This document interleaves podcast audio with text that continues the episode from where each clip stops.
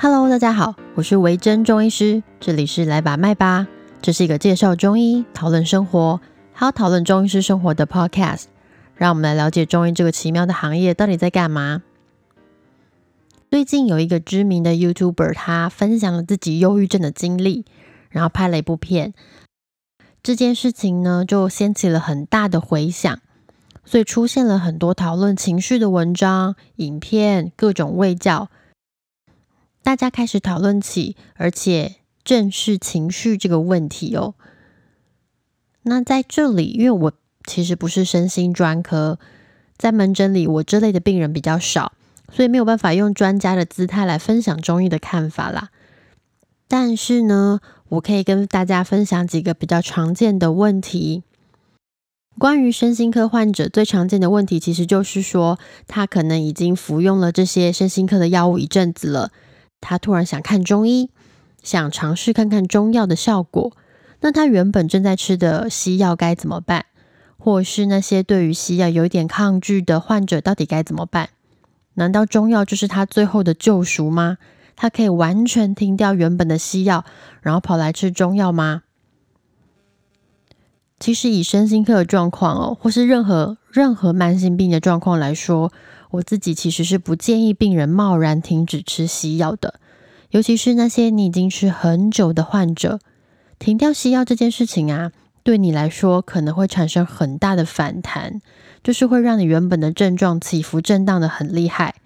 当你的状况开始失去控制的时候，你要重新使用药物再来治疗疾病的难度其实就会提高。K 的做法其实是尝试西药继续稳定的服用。再加上中药去调整。当你所有的状况很稳定，你的西医、你的中医评估 OK 的情况之下，再来考虑减药这件事。我知道大家其实都会很害怕，尤其是各种看不懂的成分，各种看起来很惊人的药物副作用，或是被渲染的那些肝毒性啊、肾毒性啊，什么吃药身体坏光光等等的这些言论，看起来都非常可怕。但是在专业西医和中医的评估之下，其实你的医师都会选择对你身体负担最小的药物，而且如果是一些有疑虑的药物，我们都会适时的帮你监控身体状况。所以其实不要担心哦，请你信任你的医师。当然，外界也会有各种声音，关于吃身心科的药物就会怎么样怎么样啊，那种恐惧疑虑的话，其实那只是因为他们不太明白、不了解而已。大部分的批评都来自于不了解。那去对付这种不了解的人哦，你当然可以选择去解释。但当年纪大了之后，像我这样，你就会发现有些人啊，解释也没有用。他从头到尾都不打算相信我们。那这个时候也不要丧气，不如就算了吧。回头把你的身体顾好就好，去做对自己最好的事情。诶，我是指哦，在专业的评估之下，有医师当你的后盾时。去顾好你的身体，那其他的流言蜚语就随风去吧。另一个疑问就是说啊，如果我决定要同时吃西药或是中药，那要怎么去分配你吃药的时间？西药的成分其实很单纯，诶，这个说法其实很嗯出乎大家意料之外。对他们其实反而比中药单纯很多，大部分都是一些单一的化合物。中药其实就不太一样了。会有成千上万的组合，而且成分都超复杂。那目前已知的交互作用啊，其实呃比较局限呐。诶，那我们来解释一下，所谓的交互作用，就是说，如果你今天吃了 A 药物，再加上吃 B 药物，A 加上 B 之后，它们可能会在身体里面互相影响，造成一些不好的结果。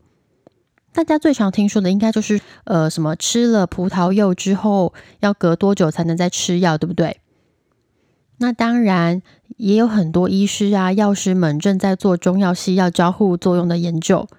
目前我们已知的比较严重的交互作用，大概就是降血脂的药跟某些降血脂的中药是不可以一起吃的，还有某些抗凝血的药物也不可以跟中药的丹参一起吃。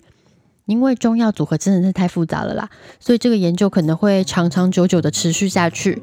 那对于其他还没有定论的药物呢，我们会建议中药跟西药隔半个小时到一个小时左右再来服用，来降低可能会有的交互作用。